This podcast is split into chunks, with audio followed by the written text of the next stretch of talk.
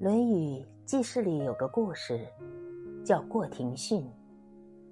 一日，孔子站在庭院中，儿子孔鲤低着头快步走过去。孔子拦住他问：“学诗了吗？”孔鲤答：“没有。”孔子说：“没学诗，你怎么说话？”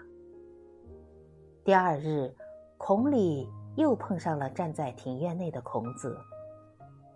孔子问：“学礼了吗？”孔鲤答：“没有。”孔子说：“不学礼，你怎么做人？礼即规矩，不守规矩，无以成人。正所谓‘国有国法，家有家规’。”没有规矩，不成方圆。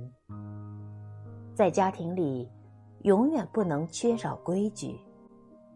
我见过很多父母，把撒手不管当成静待花开，把纵容溺爱当成快乐教育，最终换来的，却只是孩子规矩意识的缺失，悔之晚矣。就像《家庭教育》一书中写道：“有规矩的自由叫活泼，没有规矩的自由叫放肆。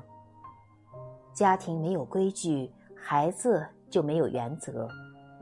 不懂得立规矩的父母，养不出感恩的孩子。”